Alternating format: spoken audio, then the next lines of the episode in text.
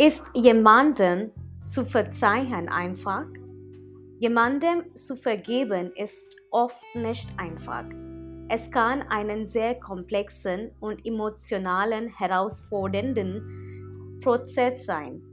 Vergebung erfordert Ärger und negative Gefühle gegenüber jemandem, wer dich verwundet und ungerecht behandelt hat, gehen zu lassen. Es erfordert Empathie und Verstehen, die nicht so einfach sind, besonders im Falle heftiges Verrats und Schadens. Allerdings kann Verzeihen unglaublich befreiend und abheilend sein. Es erlaubt dich, vorwärts zu gehen, die Belastung von Grollhegen freizulassen und innerer Frieden zu erlangen.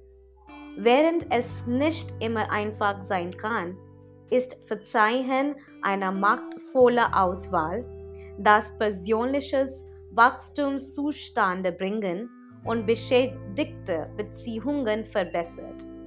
Es ist eine Auswahl, seelisches Wohlbefinden nach Priorität zu ordnen und Schließung zu finden, sogar wenn es schwierig ist.